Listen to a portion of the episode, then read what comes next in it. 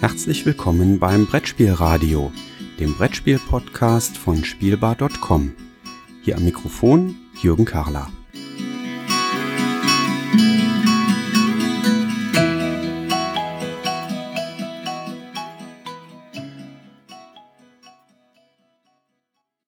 Today I have the opportunity to talk to Rustan Håkansson. Maybe. Yeah, that's fine. That's fine. um, who is the author of Tribes, which uh, just uh, showed up with the Kosmos uh, Verlag here in Germany at the Spiel uh, 2018 fair. Uh, but um, so, first of all, Rustan, uh, welcome to the Brettspiel Radio podcast uh, Thank you very much. Um, thank you very much for having us here at the Kosmos booth. Um, but uh, first of all, before we go to the Tribes uh, board game, uh, I would like to ask you, you, you do have a, a stronger background in the board game industry. Uh, so please tell us, uh, what did you do in the board game industry so far? I, I heard you did a lot of things. Yeah, I've been a gamer my whole life, and during my university years, I got involved in um, board game convention organization. So I was one of the people who ran one of the biggest board game conventions in Sweden for many years, and uh, through that, I got involved in the running things, having contact with companies part of the business or part of the uh, hobby side that touches on the business side of uh, board games. And uh, I worked with um, shops and di- distributors there in my role as the person who contacted these companies to get them to come to the convention. And I started to do demos for a miniatures game system.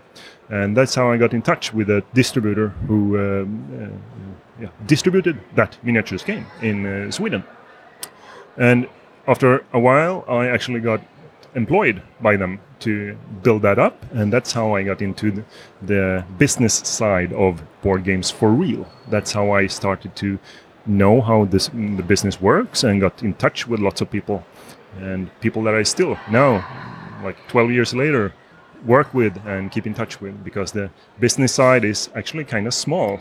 Uh, that it's growing, growing very very quickly. But people that were involved 10, 10 years ago, 12 years ago, they are still, to a large extent, still active in the industry on new positions, new companies, and such. But it definitely helps when you, like now, I'm a designer and I want to get in touch with various publishers and various people around, and it's much much easier when you come from that side. Yeah. How, how big is the, is the board game industry in Sweden? Hmm. The board game industry in Sweden is lagging behind the neighbors. Like Finland is quite strong, Denmark too, Norway is stronger than Sweden, but not by that much. But uh, Sweden, of the four, I think Sweden is the weakest market for good board games. It's a kind of large market because in Sweden, people, like in many other countries, buy games for Christmas. But the games that people buy in Sweden, those are games that most people outside Sweden have never heard about because most games are made for the Swedish market and just released there. Not many games are re-released in other countries, and not that many games are uh, licensed for the Swedish market.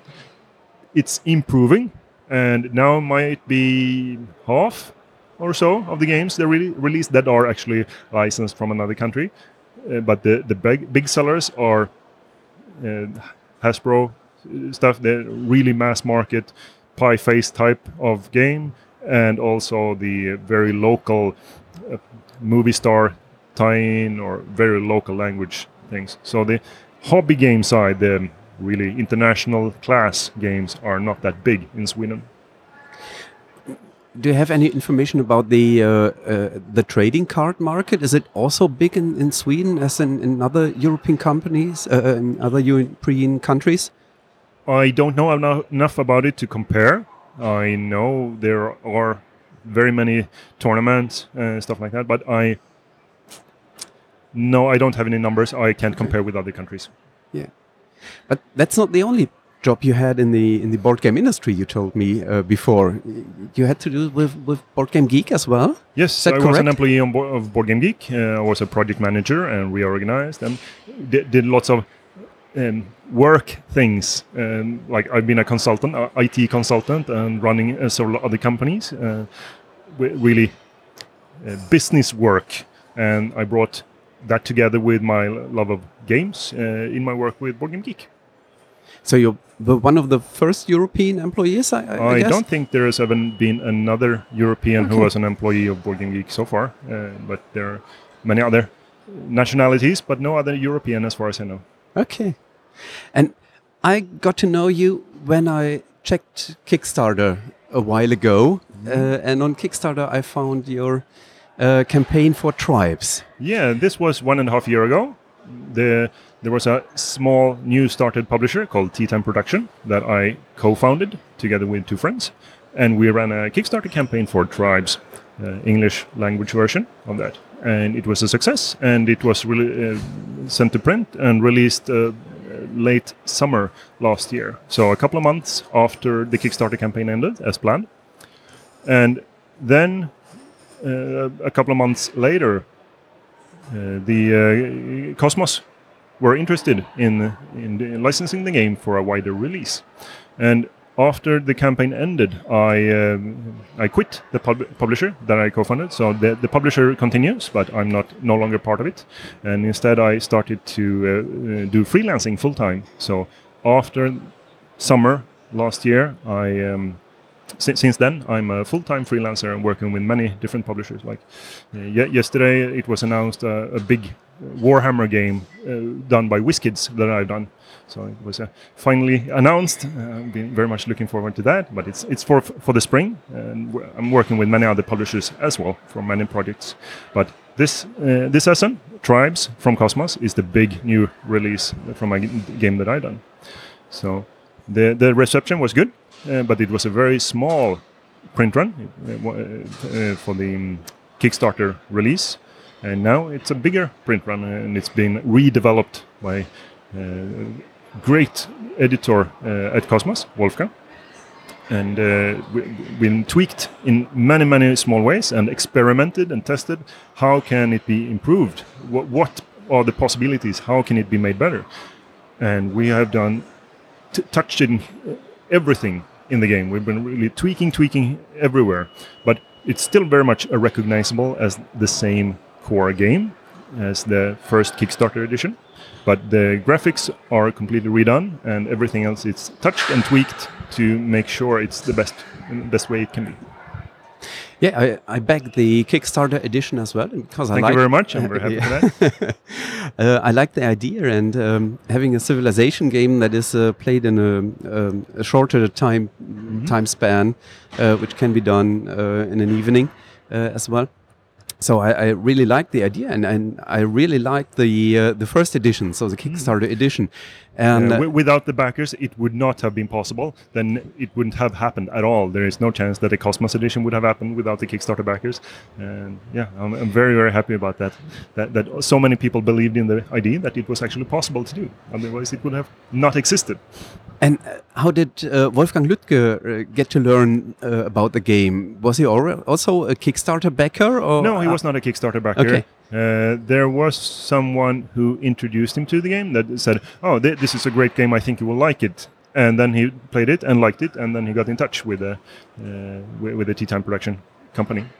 Okay. So I have to thank someone who, who made that introduction uh, and recommended it to him. And how did it work? Did you do a, a licensing? So is it a license from Tea Time Production, or is it Yes, uh, a- exactly. new development? Uh, Uh, uh, uh, Tea Time production regarding the- licensed it yeah. to Kosmos. Yeah. Okay. Okay. And uh, you told us you did many tweaking uh, of this and that in the game. Um, how did you work on the game uh, together with uh, Wolfgang Lüttke uh, from Kosmos? Uh, so did you do regular Skype calls, or how can we imagine how work works from Sweden and Germany? Uh, yeah, Skype is really good, or other tools for digital communication. And seeing how another player plays is m- so much easier to understand. Oh, do is he understanding everything I sent? Is this really the right way? And seeing, okay, you're doing this move, you're doing that move. That makes sure that there are no misunderstandings. So there, that's yeah, absolutely, play like that. But also emails, many, many, many emails, and new files. And uh, one one thing that we did many times was that uh, Wolfgang asked for something that okay, can you do something different with this, or what do you think about this part of the game? Is there something we can do here? And then I developed uh, a couple of different ways to handle that in a different way, and I tested and they tested, and then we discussed and sometimes we didn't change anything at all. We just found out that okay the original thing was best or maybe yeah this and this were th- these were interesting options but they didn't work that great. Can you keep continuing to work on this direction and see what can be done here? And then revision revision revision again and again and again lots and lots of times. But regarding this, now we have the second edition, just one year after the first edition. Uh, so work was very intense, uh, Yes. but also very quick. Yeah, but because the core of the game is unchanged, Yeah. all the only the details are tweaked. So it, it didn't need a full new game developed because because the, the base game, the, the first edition of the game, is good, but it was for the Kickstarter audience, pe- people that wanted st- things that stand out a bit more, that have a bit more variation. So, for example, in the first edition, there's an event cards pile, and all those events can happen at any time. In the new version, there are three separate piles of events. So the first pile happens at the start, the second pile happens after a while, and the third pile happens at the, at the end. And that makes sure that the experience is more the same every time you play. Still variable, still very interesting in, in many ways, but not as drastic as before. In the first edition, if some of one of the very nasty events came up early, then it could accumulate a very large pile of shells, the currency of the game, um, to make sure that who sacrifices their position but gains possibilities for the future. And that is very good for, for the Kickstarter version, people that want that uh, more, different experience from game to game. But for uh, more mass market or more uh, wider release, like in the Kosmos case, then it's more suitable to have more similar situation, more similar development, and not as hard decisions as early as could happen in the previous version.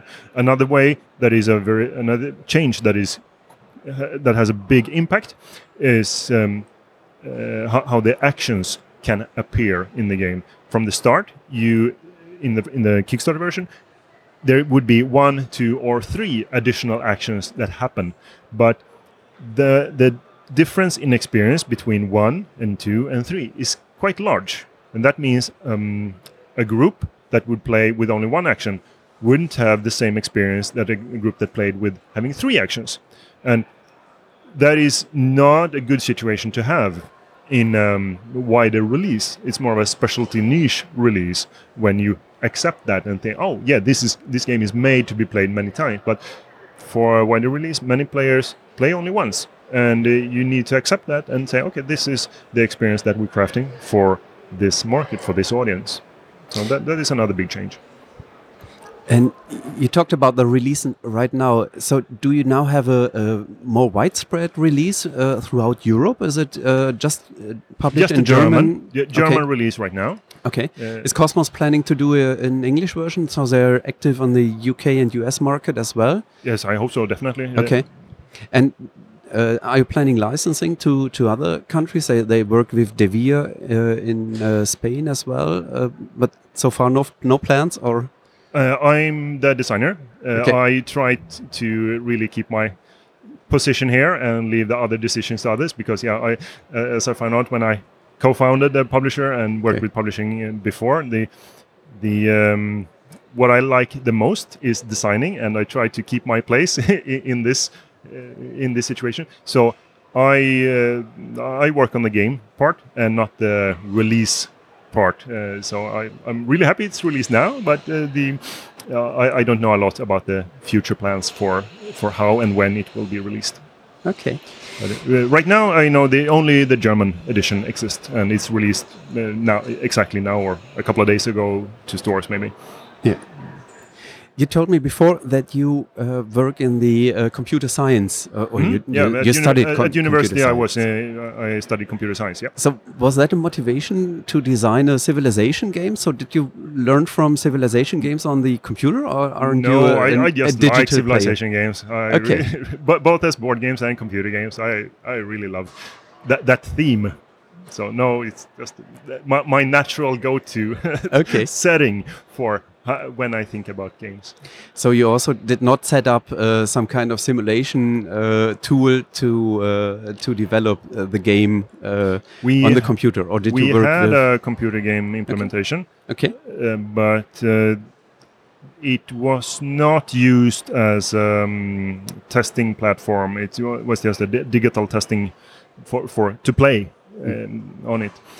I considered setting up, uh, like I've considered setting up for many other games, uh, how it, simulations, but so far I've never come so far as to actually have it usable and worthwhile to to influence the actual development of the game. But uh, it's been for nations, the bi- big nations-based game. We had a digital version that was extremely useful for development, but that's not automate, automated. It was the um, humans playing against other humans. So, but that that meant that we could uh, develop it faster because my one of my brothers lives in Netherlands and one lives in Stockholm and I live in Norrköping so we're not in the same city and when we could do it together digitally then it's much faster than uh, only being able to develop when we actually meet okay. Rustan, thank you very much for the interview uh, we had uh, today. So I'm looking forward to future games Mhm. you will provide um, as an uh, as a board game designer. Um, very very keen to see what is coming up next. okay. Okay. thank you very much Thank you very much.